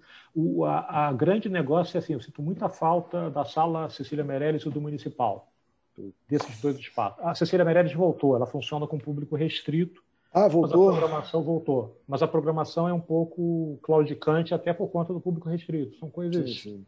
Não são grandes atrações, são atrações. Né? Sim. É, e o municipal não. O municipal é um lugar que eu me sinto em casa. Assim, eu tenho uma tal intimidade com aquele teatro. Eu saio, é lindo, cara. É, pego o metrô, salto na porta, volto, pego o metrô de volta. É, eu me sinto em casa ali, me sinto absolutamente familiarizado com aquele espaço. Já, já até, já até brinquei com, com um amigo meu que foi diretor de lá é, que quando a gente quiser voltar como fantasma, a gente vai ser fantasma no municipal, né? Porque tem a lenda do, Olavo Bilac que é fantasma no municipal. Aí eu e o Zé Guilherme Ripper já combinamos. Se a gente morrer e ficarmos, virarmos fantasma, a gente vai se encontrar no municipal. A gente vai continuar, vai continuar filando os concertos lá. É, o fantasma, mas, pô, mas com. Lugar legal. Né? É, lugar bacana, é, pô. Vai ser cemitério. Vai ser... Ouvindo boa música, que vamos manter o. eu tenho uma experiência bacana com o municipal, porque meu primeiro longa que eu fiz efeito foi o Vila Lobos do Zelito Viana. Hum. E, a, e a estreia, a, a pré-estreia foi no Municipal. E, cara, é, foi assim muito louco. Você vê, e tava lotado, lotado. E você vê o teu trabalho ali, foi eu com 20, 25, 26 anos. Tu vê teu primeiro você já sabe Você já sabe quem estragou a cena lá. Viu? É, eu. eu, eu, é, Arthur. Você dá um desconto, viu, Arthur? Por favor. Porque... E depois eu ainda fui acusado na cena dos balões da pré-estreia. Não escreve, não escreve isso, não, Arthur. Por favor, não escreve isso, não, viu, Arthur? Por favor. Fica entre nós. É. Foi acusado de quê, Sérgio? Eu fui acusado de ter puxado palmas na cena do balão no cinema, no, no municipal. Fui eu, fui eu, fui eu, velho, fui eu, é minha, essa é minha. Zelito, né? Zelito veio me perguntar, foi você, foi você que puxou as palmas, né? Essa cena é minha, é minha. Deixa, deixa, eu perguntar uma coisa, curiosidade, curiosidade de quem gosta de escrever também, de quem é metido a, a escrever como eu, né? E eu admiro muito quem, quem escreve bem, né? E eu li uma entrevista sua Arthur, que você disse que quando você está escrevendo e está pensando nos personagens, não te interessa saber o signo deles, mas de que tipo de música eles gostam. Eu achei isso muito louco, cara. Como é que você constrói esse perfil mental, cara? Uhum. Ah, porque, na verdade, a minha vida toda, e de outras pessoas que eu conheço também, é... eu, é... eu, eu fiz isso, assim, eu travei conhecimento porque a pessoa gostava de determinado tipo de música. E aí isso sempre me fez as minhas relações gerarem muito em torno disso. Então, o signo é uma casualidade. Eu não acredito em absolutamente nada né, é, disso. Acredito, na verdade, em absolutamente nada. Ponto. É, é dos meus. Nem do Botafogo, nem do Botafogo. nem do Botafogo. do Botafogo. É, mas a música eu consigo entender. Assim, se a pessoa curte uma música que você curte, você já tem um ponto ali de contato. Então, mesmo que não entre música na história delas, e frequentemente entra, porque a música está presente na ficção que eu escrevo também, é, eu sei o que a pessoa escuta, mesmo que ela não mencione aquilo. Mas várias das conversas têm a ver com música, com, com concordâncias e divergências e tal. Então, eu, eu sou. Eu rastreio a pessoa assim. Se alguém se alguém me fala, eu gosto disso, eu gosto daquilo, eu já começo a olhar a pessoa com outros olhos. Né? É, então eu sempre fiz isso, assim, desde a adolescência, porque como estava contando, era a forma de socializar ali com os colegas de colégio. Então ainda faço isso, assim, eu conheço as pessoas. Aí se a pessoa gosta de determinado tipo de música, se ela é afinada, sabe? Tem gente que não é cantora profissional e tem uma voz. Eu tenho um colega de trabalho que tem a voz muito afinada. Né? É, a Natuza Neri, por exemplo, ela tem uma voz muito afinada. A voz dela é, é muito é mesmo? Bonita. Que é muito bonito. É só você ver ela cantar no programa que ela faz na quinta-feira das meninas, o. Papo de política. Papo de política. É, é muito afinada. Uma, uma voz muito bonita. E não é uma, é uma diletante completa. Então, o repertório, o repertório, ela gosta de outras coisas que não necessariamente eu gosto. Mas ela gosta, por exemplo, de Aleluia, do Leonard Cohen. Hum. É, que eu acho uma música. Eu gosto de Leonard Cohen, não particularmente de Aleluia, mas hum. gosto muito da, do que ele faz. Então, isso acaba me ajudando a, a me relacionar com as pessoas, assim, saber o que, que cada um é, gosta de escutar é, quando não está trabalhando, me ajuda a entender um pouco a cabeça das pessoas. E aí, na hora de puxar para a ficção, é, eu acabo usando isso também. Eu penso assim, esse personagem gosta disso, esse personagem gosta daquilo. Pode ter um desacerto etário, né, uma questão geracional envolvida, pode ser uma dúvida sobre a autoria de uma música ou não, uma autoria de uma música. Né? Aquarela do Brasil é, tem acordes idênticos, tem, tem, compassos idênticos a Caravan, idênticos. Né? Sim. Né? Aí fica assim, quem é que pariu primeiro? Cronologicamente é Caravan, não resta a menor dúvida. Cronologicamente é Caravan fazer você escuta, escuta Aquarela do Brasil. Então, eu já coloquei isso num, num livro, assim, os, os, personagens discutindo. Não, é brasileiro. Não, não, é, é Caravan. Né? É, e isso me dá ensejo para criar situações. Mas eu penso assim, música é um, uma... Boa parte dos meus amigos, se não a maioria, a ligação com eles é com música, assim, por conta de conversar sobre música. É, com o passar do tempo, muitos são músicos também, profissionais. Mas mesmo aqueles lá do colégio, que não são músicos profissionais, eu fico trocando eu tenho um amigo de colégio é, que teve uma, uma, uma, intercorrência ruim de Covid, ele teve Covid, teve é, coágulo e, e teve Ai. que tá. E aí a gente fica trocando discos, década de 70. década de 70, escuta isso, escuta aquilo. Ele era o guardião do Frank Zappa e do David Bowie lá no colégio. Né? É, então é o cara que me apresentou para Frank Zappa e David Bowie, ainda fica me sugerindo. Outro dia ele me mandou um disco do Doobie Brothers, que eu nunca escutei. Maravilhoso, maravilhoso. Nunca, hoje em dia bateu na veia, assim, eu, é. eu quando tinha idade lá atrás, eu não tinha maturidade para escutar aquele som, mas hoje em dia eu olhava muito para a imagem, eles não têm cara de roqueiro, né? Não, aí, imagina. E aí eu não, não embarcava na deles. Michael McDonald, aquela galera toda, pô, espetacular. Excelentes músicos, né? Blood, Sweat and Tears, a gente fica trocando até hoje caraca. sobre música. Nossa senhora. mas, é uma, é uma, mas é uma época sensacional. Eu me lembro da gente indo nas lojas de disco para você ficar ouvindo as as capas eram sensacionais, As né, capas, Serginho? e aí você tinha que. E tinha aqueles discos que você não deixava ninguém mexer, tipo, rolava uma festa em casa, você tinha que vigiar para não meter o teu disco que só você tinha aquele disco, ou chamava a galera para ouvir, porque você conseguia um disco que lá de fora, que ninguém isso. tem ainda. Nossa, isso. isso. era maravilhoso. O pessoal disputava a tapa, eu lembro disso. Pô, isso era sensacional. Isso era maravilhoso. É, é, essa coisa da. É lembra que a gente comentou um dia assim, década de 80, Rio de Janeiro. Você tinha Estrofina Jazz Mania, Rio Jazz Club, existe um lugar sobre as ondas. Eu vou lembrar de 10 pelo menos aqui, tá? E, e, e você, a única maneira de você ouvir os caras e ter contato com os caras é você ir, era você ir até lá, né? Então, se eu quisesse ver o Elinho Delmiro tocar, ouvir o de Piranga, né? ali no Laranjeira, eu tinha que ir lá.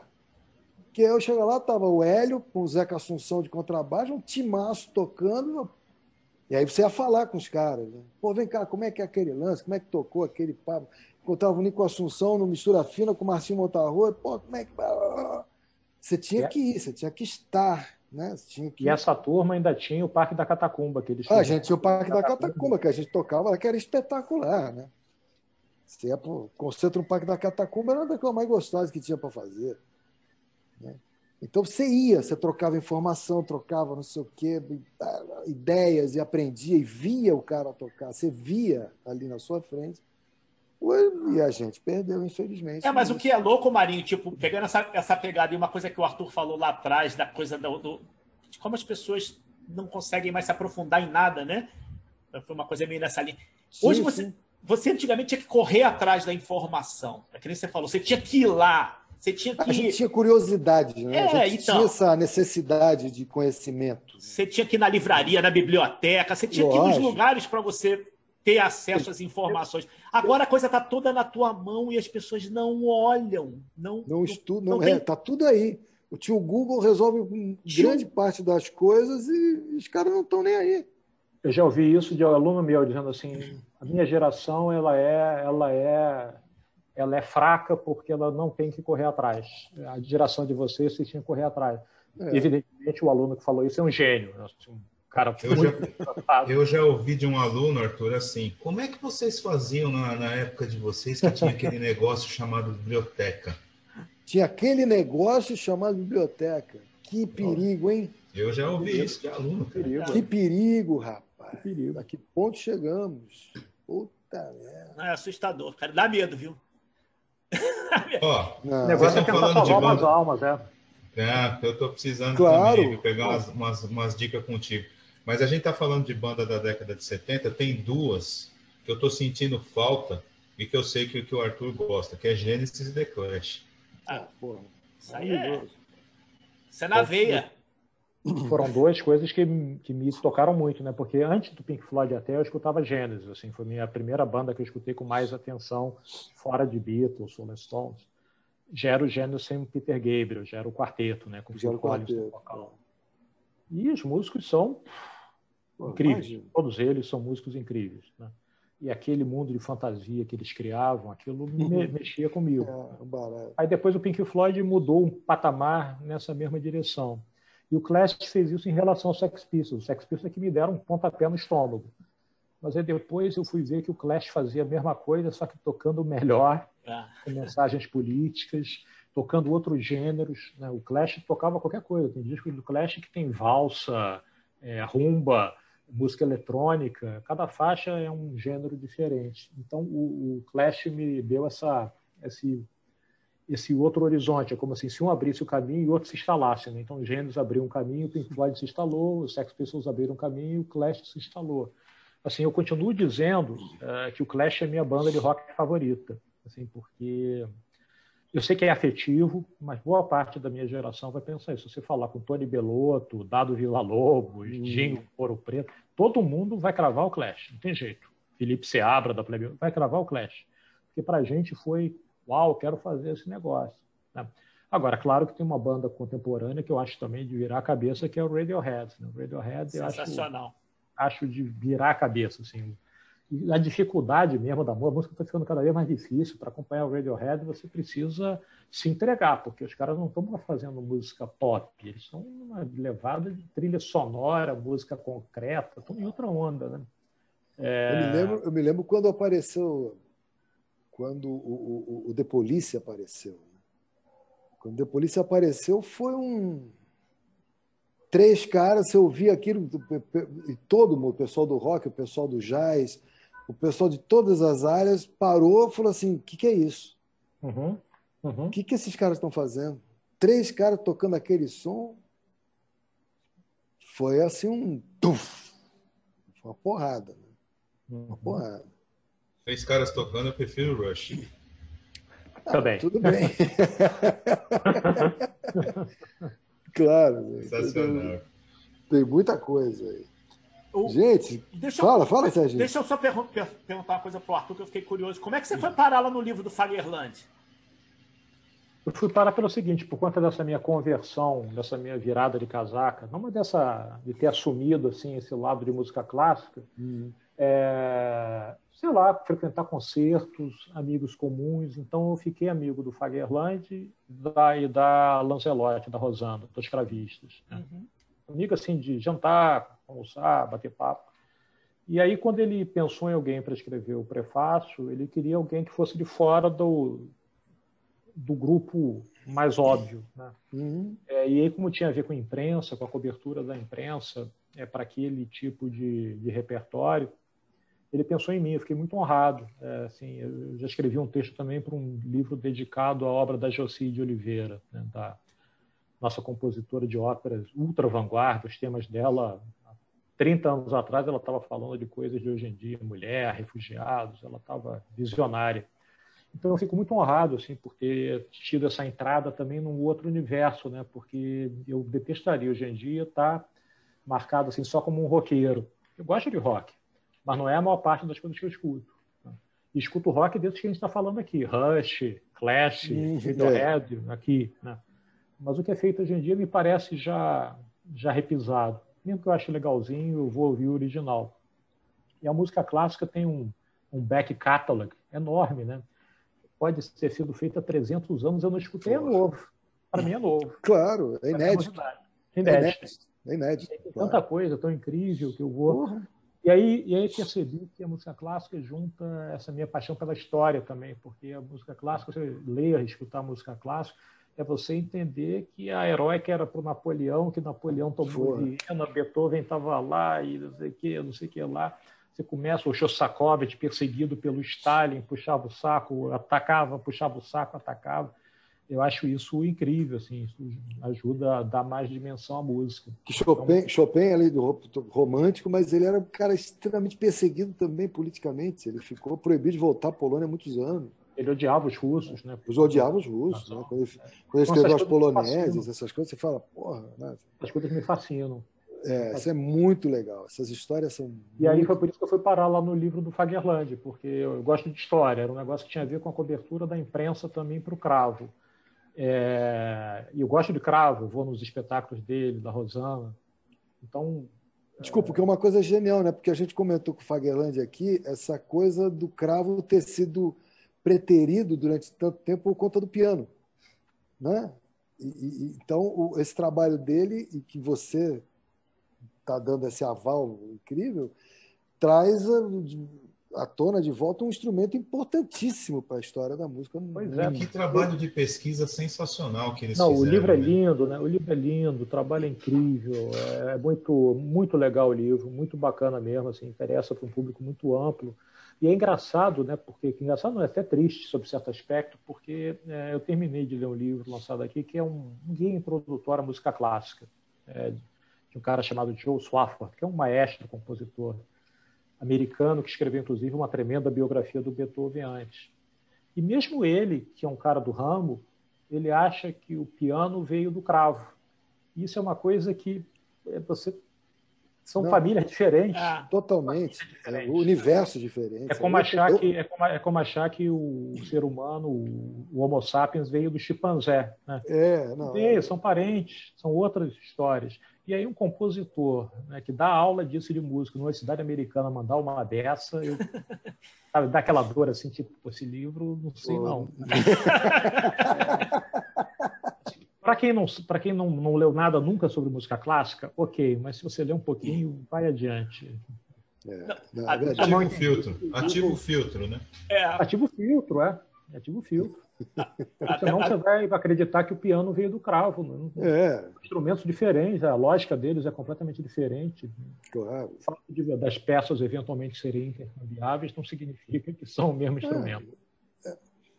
Eu vou, eu vou contar em off para o Arthur uma parada do Marcelo Fagerland. A gente está tentando, quer dizer, eu propus para ele tentar fazer um doc desse, desse uhum. trabalho deles. Sim. Pô, sensacional. Eu estou começando é. a montar aqui um primeiro, um, um, um teaser, na realidade um teaser inicial, para tentar transformar isso num projeto, uma coisa mais parruda, porque é maravilhoso. É maravilhoso. O programa que a gente Não, fez com seis, ele. Seis anos de pesquisa, Serginho. Então.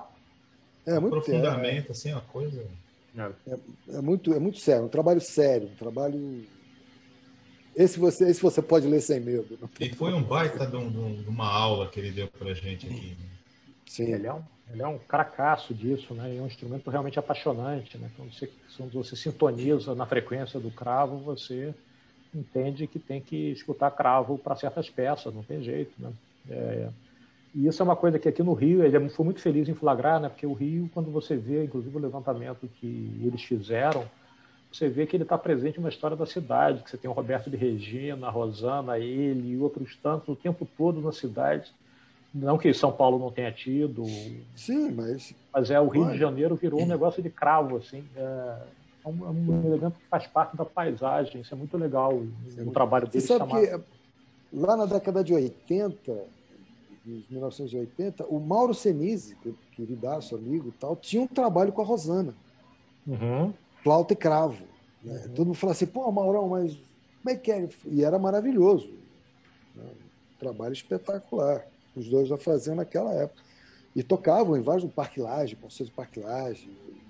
Fui assisti-los várias vezes lá. Essa coisa do cravo realmente tem, tem essa magia, né? Tem essa Uhum. É, como você disse, é um universo que quando você entra ali, que você começa a prestar atenção, você fala, porra, que. Uau! Né? Você falou uau! É, que coisa linda, né? que coisa linda. Maravilhoso, maravilhoso. É, só a chamadinha que o Serginho montou com o Marcelo tocando um pouquinho de cravo, o sucesso que não fez nas redes sociais, porque a galera olhava aquilo e falava assim, nossa, o é, que, que, é isso? É, é, mas né? vai, se você vai, Paulinho, você pega, por exemplo, lá, o cravo bem temperado de bar, né? Johann Sebastian Bach escreveu o Cravo Bem Temperado, que foi um prelúdio uma fuga que ele escreveu, na realidade, é, do advento do instrumento, porque o instrumento propiciava você tocar nas 24 tonalidades. Né? Então, ele escreveu um prelúdio uma fuga para cada tonalidade. E tem 500 milhões de gravações sendo executadas no piano disso. Mas o original é para o cravo. Então, chama-se o cravo bem temperado. Se você escuta aquilo tocado no cravo, é outro universo, é outra. Depois que você ouviu aquilo no... sem, sem radicalismo, sem nada, nada, longe disso, mas depois que você escutou aquilo executado no cravo, quando você escuta aquilo no piano, você fala, pô, sei lá. e olha que eu adoro, hein? Eu adoro escutar Amém. o piano. Tem caras que outra coisa. piano outra... maravilhosamente bem. O Glenn Gould, para mim, é talvez um dos maiores intérpretes de bar de todos os tempos, para mim, na minha opinião. Mas se ouve aqui no cravo, uhum. ali você vai entender por quê de, de, de historicamente, por que a gente chama de, de, de, trinado, né? Que é você pegar uma nota e né? é porque era o sustain. Era, o piano tem o pedal de sustain. Você vai ver, pim, a nota fica. O cravo não. Não. Então, para que a nota durasse, o cara tinha que ficar. Para dar a intenção que era a mesma nota. É uma... Aí você vai entender umas figuras assim, que isso é maravilhoso, cara. É espetacular. É delicioso. Eu, Quantos eu... programas mais nós vamos ter que fazer com o Arthur, hein, A gente nem falou de Renato Russo, tá vendo? Vamos embora, cara. Vai, é, cara. Porra, que loucura, cara. Pois que é. esse programa, gente. Não Fala, falamos, Serginho. Não falamos nem do. Ele tem uma frase que eu achei sensacional. Cachorro tem. Mudando totalmente. O cachorro tem dono, gato tem staff. Isso é, uma, isso é um imã de geladeira. Tem um imã de geladeira com isso. É, achei sens... é exatamente Cachorro isso. Cachorro tem do gato, gato tem staff. né? O- então o Serginho é staff de seis gatos, é isso? Olha lá. É, aqui, Tô vendo ali. ó. é, aqui tem seis. Esse aqui é o Panetone. É o Panetone? Seis. É, não é o Panetone, não. É o Panetone que tá escuro. É ele. Você sim. tem se... É de chocolate o panetone, né? Tá É. O Panetone é rajado, né? É, ele é rajado é porque tá escuro. Ele tá. Parece que tá preto. Eu tenho três. Eu tenho três. Já tive quatro, aí caiu para dois. E esse é o único problema com eles, né? Com animais, né? Eles é, vivem pouco. Exatamente. São três, é. São três. E mandam em mim. Me acordam várias vezes à Não noite. temos a menor dúvida. estão com a comida posta, eles estão com a comida posta, mas querem companhia, eles querem que ponha na Interagir. prato, e fique olhando, e fique olhando eles comendo. A gente Eu escolheu tenho- uma cachorrinha e aí tava Eu tenho escrito cachorro. lá, né? Essa raça é independente e tal. Ah, independente, é. Tem o cachorro, tem um deles está aqui já. Me Eu já ouvi, eu já ouvi um deles se manifestando aí. É. Mas o gato, Não, é, acho- o gato é engraçado porque o gato, na real, ele tem a coisa da. é- é- fica assim o dia inteiro. Aí chega de noite, abate. Esse aqui, eu, na realidade, eu só tinha dois. Mesma história. É tudo, tudo eu peguei aqui na rua, Arthur. Resgatei Uhum. tudo. É, esse aqui- também. Esse aqui foi o último que eu resgatei. Ele é a irmã, a irmã é preta. Resgatei com. Abandonada com quatro. Devia ter 30 dias, vai, no máximo. Que Ah, isso. Aí eu falei, cara, ia, ia ser atropelado. Falei, pega, Sérgio. Claro. Ah, vai conseguir adoção. Aí eu falei, já, tá Ah, bom. Tá aí, tá ó. Pô, Vão fazer três anos já. É, Mas não perca a fé, que eles vão ser adotados. É. já foram. Não, e depois que entra já era, né? Que a gente já manda aquela onde come três, come quatro, onde come quatro, É, come cinco. pô. Cara, mas é muito divertido, eles são muito legais. Tem esse problema do, do tempo de duração. Esse é o É, problema isso é, sério. isso é, isso é dilacerante, mas quando de estão validade aqui- é curta. É, porque ele- o, o Arthur, pelo que eu li, ele teve uma, uma sombra dele que morreu com 19 anos, né? quase 19. É, Caraca. Assim a mesa. E aí, quando morre alguém de 19 É. anos, né? é, É a sua filha adolescente. É. pois é. É, E aí, o mas parceirinho assim- de 15. É, O Ozzy. é isso. É o isso. Ozzy foi com 15. Não, isso é, isso machuca muito, né? Eu tive um que foi muito cedo, foi com nove. Teve um câncer fulminante, assim, e até hoje, já tem dois anos, eu não me recuperei dele não estar aqui por perto, né? Mas não- É, A gente nunca recupera. Nunca recupero, nunca recupero. Tem uns que são assim, é impressionante. Eu, tipo, eu tenho aqui hoje ainda numa caixinha que eu não tive. Na mesma época da, que você perdeu a tua, eu perdi uma de 16, que era a minha sombra. Então, tá aqui numa caixinha até hoje. Eu falei, cara, eu não vou. Aí eu fico naquela, né? Tá o pozinho dela, eu falo, o que, que eu vou fazer? né? Vou enterrar. Aí eu não. Aí ficou, tá ficando. Não, é muito louco. É uma Quem, loucura. quem gosta, é. e, Tipo, eu tenho bicho desde 10 anos de idade, então é.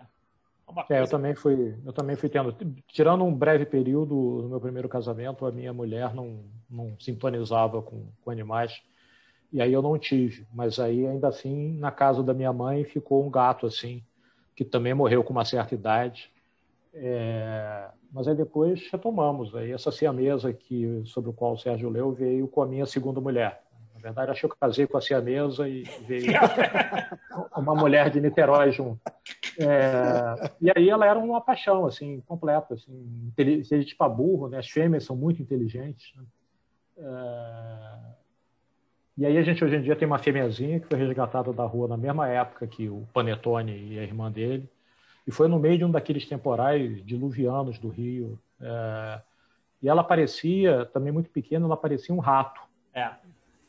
muito pequena, com pelo todo espetado. A gente pensava assim, nossa, vai ficar uma gata meio feia, mas pô, salvamos, né? Vamos ficar com ela. É, e aí, hoje em dia, ela tem um tipo de pelo que eu nunca vi. É, o pelo dela, se você passa a mão para cá, ele é branco. Se você passa a mão para cá, ele é preto. Caramba, então, ela é cinza. O efeito geral, ela é cinza. Que loucura. É, chama pelo fumaça, foi a veterinária. Eu quase ah. chamo pediatra. A pediatra dela, a pediatra dela é que é pelo fumaça, é muito difícil de ter. E aí ela ficou linda, ela é linda e é inteligente para burro, só que também como ela foi desmamada muito cedo, ela ficou pequenininha. Ficou pequenininha. É, eu tenho uma pequenininha aqui também, que eu peguei. Desse tamanho. Em compensação, tem um outro que é, que, é, que, é, que é preto, todo preto, que tem 10 quilos. É, eu tenho uma. Caraca! Ele é gigante. A, horte... a hortelã tem uns 10 quilos também. Ela é, tá... São gigantes. É, são gigantes. Então a gente tem aqui gatos no momento em três tamanhos. Tem o P, o M, que tem 16 anos, e tem o G, que é esse de 10 quilos. Caramba, se tivesse um GG então, ia pesar 20 quilos. É, pois é. Ia ser aquela raça, aquela raça é, Maine Coon, né? O é, Maine Coon, é do tamanho de um, de um lince. É. Caraca. Meninos, Vamos deixar, o Arthur, vamos deixar o Arthur, que ele tem, ele tem hora, ele está aqui batendo papo. Muito mas obrigado mesmo pela, obrigado a você, pelo tempo, prazer, pela tua atenção, pelo teu carinho, pela, pelo teu conhecimento por, né, por tudo. Vamos marcar outra, se Deus quiser. Vamos.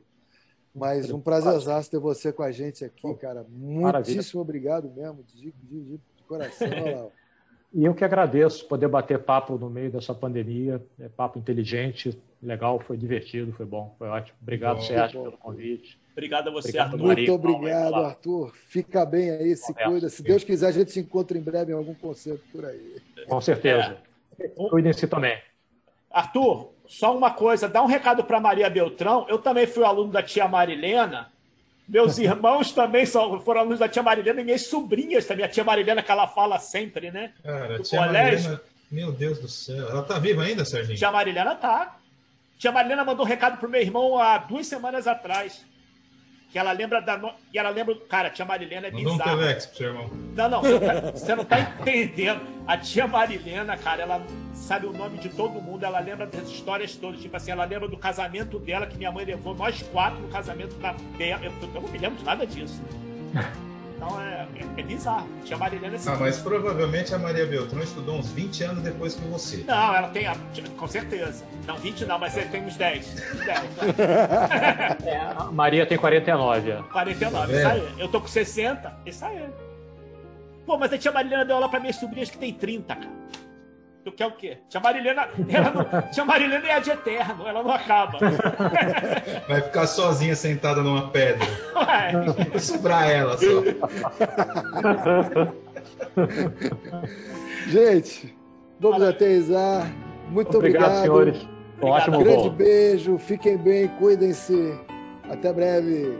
Obrigado, gente. Obrigado. Tchau, tchau. Obrigado, Valeu. Arthur. Até, tchau. obrigado a você. Tchau, tchau. tchau, tchau.